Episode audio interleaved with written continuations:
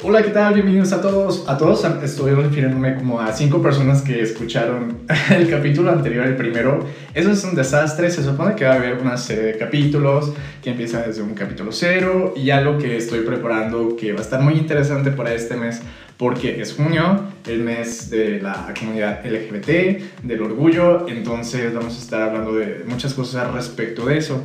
Pero esos capítulos son así como prácticamente ensayos porque Ah, pues esto es un poco nuevo para mí, entonces vamos a, a, ver cómo funciona. En fin, de lo que venimos a hablar ahorita es a una semana, no, todavía ni es una semana, es apenas como un fin de semana, algunos días. Estoy perdiendo el tiempo.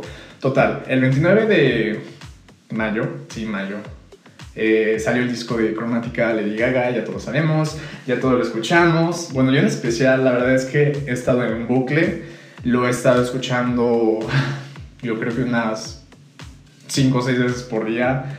Está todo el día en mi trabajo, lo estoy escuchando en la casa, si tengo que salir lo pongo en el coche y es toda una experiencia porque en verdad es muy bueno. Y vamos a estar haciendo una pequeña reseña canción por canción, sin extendernos mucho la verdad porque uh, puede que eso dure mucho y seguramente tienen cosas más interesantes que hacer, así que no les quiero quitar su tiempo.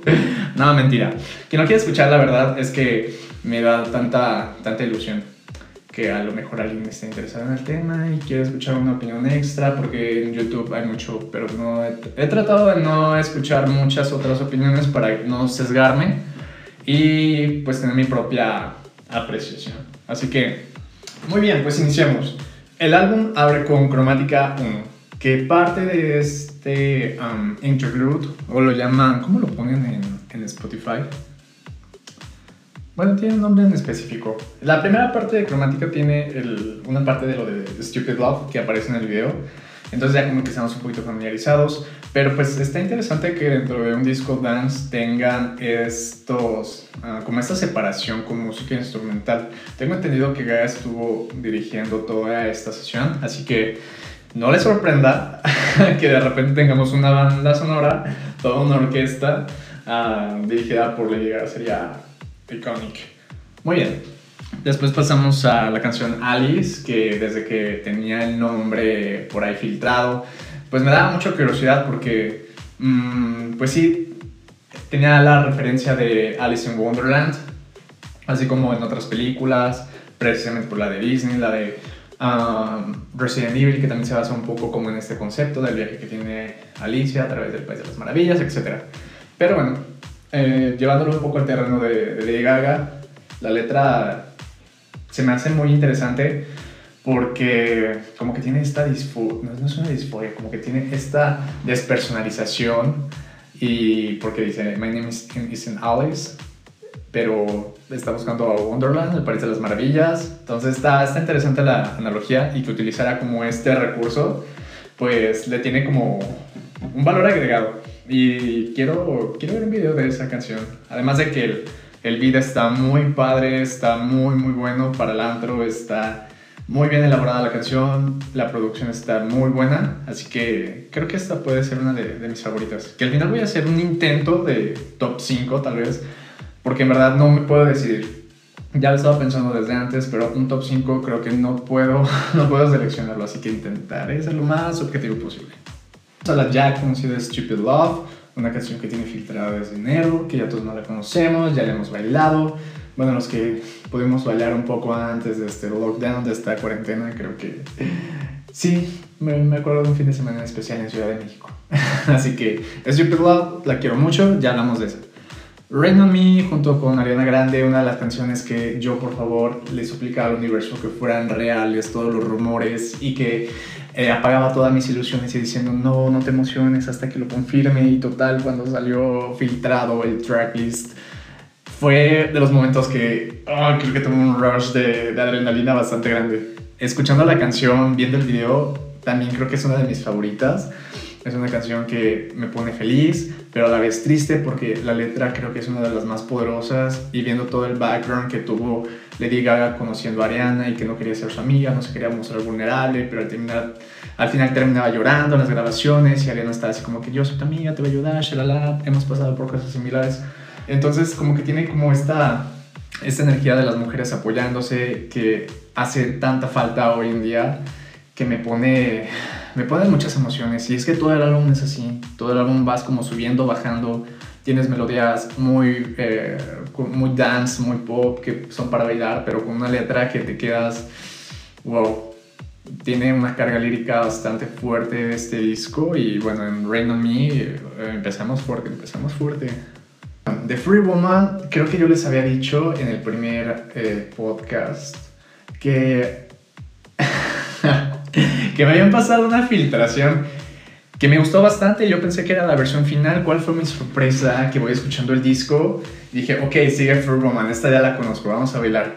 Y Bitch era una versión alternativa de un universo paralelo porque es otra versión y al principio me costó trabajo digerirla, pero es que ambas están muy padres. Mm, dejé de escuchar la otra porque pues la tengo así como en mis archivos del iPhone que no están en Spotify, tengo que ir a buscarla, entonces dije, bueno, vamos a escucharla tal como Gaga quería que, que llegara a nosotros.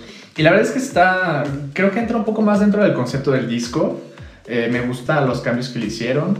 Mm, y la verdad es que es que creo que voy a decir de todas que son mis favoritas, pero la letra aquí también es muy, muy poderosa. Esa se centra un poquito más el mensaje directo al feminismo, de ser una mujer libre, eh, de luchar por tus ideales, de que no tienes que tener un hombre a un lado para valer como persona, etc. Entonces, esta letra tiene un 9.5, la verdad es que está muy, muy, bien y la producción muy diferente a la que había escuchado, que era no creo que era un demo, creo que era una versión diferente porque se escuchaba con muy buena calidad, pero la versión del disco está muy muy bien acoplada al resto del álbum. Ah, es una canción que a lo mejor hubiera encajado mejor en la última parte del disco, como dentro de las más emocionales, porque a pesar de que el beat es mucho para bailar, es muy, muy alegre, me deprimía, o sea, me deprimía y sacaba como esos sentimientos de que ya no estás tal vez a gusto, feliz con una persona y no significa que ya no la ames, simplemente que ya no, ya no están coincidiendo sus vidas de la mejor manera y es mejor decir adiós porque I'm not having fun tonight, no estoy teniendo diversión esta noche, no me la estoy pasando bien esta noche y por una experiencia personal creo que me llegó como en recuerdo y me puse me, me estremeció, me puso muy vulnerable y creo que esta es de mis favoritas. en todas voy a decir esto, spoiler alert.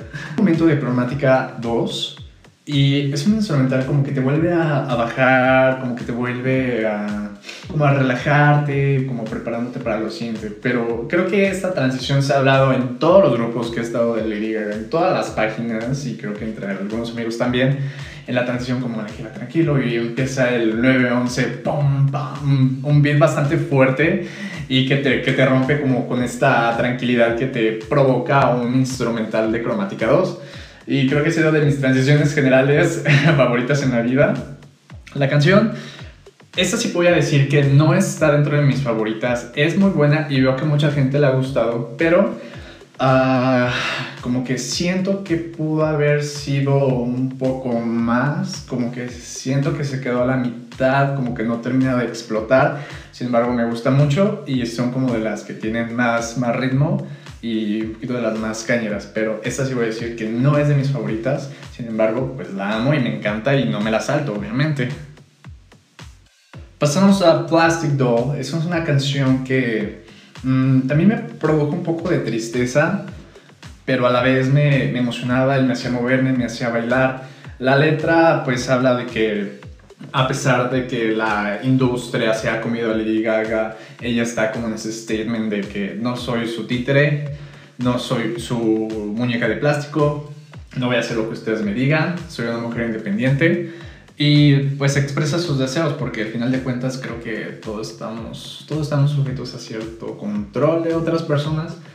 Pero esta canción tiene como todas estas analogías de una muñeca, de algo muy bonito, y que quiere romper con toda, con toda esta idea eh, de decir que no, no, no eres su muñeca, que no es nuestra muñeca, que para mí sí es la diosa. en fin, el, el, instrumental de, este, de esta canción me gusta mucho. Me, me pone así como como nostálgico. E, es que es la sensación extraña todo este álbum de sentir felicidad y sentir melancolía, de sentirse triste, como de sacar estas emociones, pero estás escuchando un beat que, que, es, que es para bailar, entonces te confundes. O sea, a mí me confunde y, y me gusta que me provoquen esas emociones porque no todo el tiempo debes estar sonriendo y feliz. La felicidad no es como que un estado que puedes estar todo el día o toda la vida debe haber altibajos y esto refleja mucho pues lo que está escrito en el álbum y cómo está producido es, son muchas sensaciones al, mismo tiempo y a veces está contraria, así esa confusión, entonces me, me, despierta mucho, me despierta muchos sentimientos. Llegamos a Sour Candy, ¿por qué decir shower? Ni siquiera sé qué es un shower.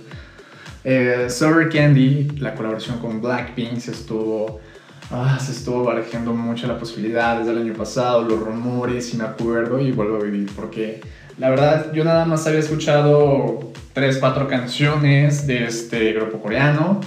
Divinas las niñas, la verdad es que son muy bonitas, cantan muy bien y creo que hacen una excelente mm, sinergia con Gaga porque Ah, sus voces son muy dulces y a pesar de que Gaga también puede ser una voz muy aguda, muy melódica, uh, tira un poco más al lado más grave, como mm, un poco la voz más rasposa y un, ¿cómo se llama? Un rango de voz que no habíamos escuchado tanto.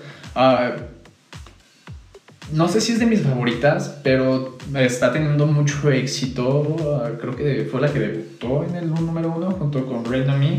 Total de que entre Rain on Me y Sorry Candy estaban peleándose el número hasta que yo Go Britney, pero bueno, esa es otra historia. Está muy buena la canción, me gusta, obviamente no me la salto. Y eso que incluyeran un poquito de coreano y, e inglés dentro de los versos, me, me agradó. me agradó porque sí conozco un poquito de las canciones de Blackpink y también hacen eso como decir un verso en inglés, un verso en coreano. Bueno, las canciones que van más enfocadas al público estadounidense hacen eso. Pero sí, Strawberry Candy me agrada bastante. Creo que el instrumental es muy bueno. La producción es así, te tira directamente a, a bailar y a darlo todo y son de las que más espero poder bailar próximamente. Así que por favor, ya cuarentena, basta. Ok, llegamos a una de las canciones favoritas del álbum. Al igual que las últimas 10 canciones, sí es de mis favoritas. Así que eh, Enigma tenía, tenía mucha curiosidad porque dije, este es un concepto que ya utilizo obviamente para la residencia de Las Vegas. Pero dije, ok, no le, no le tenía como tanta atención o dije, mm, ok, siento que va a ser algo extraño. Y sí, sí fue algo extraño, pero creo que en esta parte es donde más explota su lado vocal. Tiene unas vocales bastante prodigiosas, porque en el resto del álbum la verdad es que no va así super fancy haciendo uh, tantas cosas tan melódicas o tener o, sacar como toda la, la, potencia de la voz y llegar a notas super altas, super graves. No es tan pretenciosa, es más bien la, la idea. Eh, ya tuvimos todo eso con Stories Born, con todas las baladas, Million Reasons, sabemos que puede cantar increíble. Y en este lado del álbum no, no había mostrado todavía como esa capacidad vocal. Pero Enigma, la verdad es que merece un video, merece un video, está muy bien producida, la letra está muy... Esa creo que es de las pocas que están como mm, un poco más alegres, que invitan simplemente a soltarlo todo. Y espero el video, la verdad es que sí. Sí, por ahí ya tuve un poco de, de imágenes de cómo podría ser, siguiendo con toda esta historia, con toda esta estética de, de cromática. Muy bien, Replay es la siguiente canción y creo que es la que más dista de todo lo que se había escuchado en este disco, incluso en la carrera discográfica de Lady Gaga, porque la producción ah, creo que está tirando para adelante a partir de, este momento del álbum. Creo que está haciendo mucha propuesta, creo que está explorando sonidos muy diferentes, únicos y... Ah, mm, me costó también trabajo eh, al principio como en procesarla pero una vez que, bueno, después de que la escuché tres veces, Eh, la verdad es que también está dentro de mis favoritas y me pone muy, muy contento. Esta me pone muy, muy, feliz. Es así, creo que es de las, de las canciones que me desconectan y solamente la disfruto. Lleguemos a la parte final del álbum. Son tres canciones, cuatro contando Cromática 3. Y esta es la parte más extraña de, del disco porque siento que pudo haber quedado mejor la distribución de canciones poniendo a Fontenay dentro de esta parte del, del disco y a lo mejor dejando alguna de las de Cromática 2 para Cromática 1 o simplemente Cromática 1 con esas canciones que han sido los sencillos y Alice creo que creo que yo hubiera distribuido de esa manera pero quién soy yo para juzgar el trabajo de Gaga bueno sí puedo y lo estamos haciendo pero vamos a vamos a checar el Cromática 3 creo que es uno de los de las transiciones pues también más bonitas porque te pone en ese estado tranquilo, pero no te lleva a un éxtasis y a una locura como cuando transiciona a 911. Eh, la canción que sigue es la colaboración con Elton John, que me sorprendió bastante que la incluyera en un disco dance a lo mejor muchos pensábamos que encajaría mejor en la etapa de Joan, que sea una balada, o es lo que pensaba yo, y a lo mejor la mayoría por el tipo de género, por cómo, uh, cómo encajaría, o lo más lógico, cómo encajarían ellos dos como, como artistas. Sin embargo, la canción Sing From Above, ya lo dije muchas veces, pero en verdad esta sí es de mis favoritas, esta sí es de mis canciones favoritas no, yo creo que no solamente del disco, sino que escaló rápidamente a un top 50 tal vez que tengo en mi cabeza. Y es muy emocional, es muy personal. Yo, yo estaba escuchándola, te envuelve como dentro de esta, de esta aura, dentro de este universo. Es muy difícil de, de explicar porque en verdad lo, lo viví muy, muy bonito. Sin embargo, el momento en el que incluso tuve miedo de escucharla fue la primera vez que empiezan estos últimos 30 segundos de la canción, donde te cambia como todo esta... Eh, todo este beat y todo el compás de la canción empieza como un como estos sonidos de, tiene un nombre en específico lo voy a olvidar seguramente ¿cómo se llama esto? y el otro día lo dije, alguien se lo dije era cyberpunk. Como, bueno, a mí se me imagina, la verdad es que yo creo que ni siquiera es como por ahí la idea. Pero a mí se me imagina así como de estos sonidos de, de películas demasiado futuristas que te avientan 200, 300 años más allá. Y el final me dio miedo, fue, fue muy diferente, pero creo que después fue mi parte favorita porque eh, es, es, parte del arte, o sea, no te tiene que provocar siempre sensaciones bonitas te, te, lleva de la mano durante toda la canción por esta canción que, es tan personal, te, va llevando a, lo que sienten y a lo que quieren expresar y, creo que es el resumen de la canción, como este torbellino de, emociones, de ideas. Y, y, me exalté tanto que, tuve que hacer una pausa antes de la siguiente canción porque no sabía qué sentir. Y precisamente eso es lo que lo que, lo que me gusta de la música, que, que no, no, no, siempre va a ser una emoción triste, una emoción alegre, a todos estos matices y todos al mismo tiempo se logran en esos 30 segundos, que, wow, la verdad, genial. Babylon. Babylon es una canción que supuestamente empezaba a filtrarse el, el instrumental dentro de, de, House Labs, la línea de maquillaje de Lady Gaga el año pasado. Y me, y me gustaba el beat, me, me, gustaba como la tendencia que iba a tomar este disco. ¿Cuál fue la sorpresa de todos? Y que se preparen los abogados, que se preparen todas las revistas y medios de comunicación con la demanda. Bueno, no sé si vaya a haber una, una demanda, pero yo sí noté a la primera escucha que esto iba a causar mucha mm, controversia por su semejanza a, obviamente, ya todos la han escuchado, a Vogue de Madonna.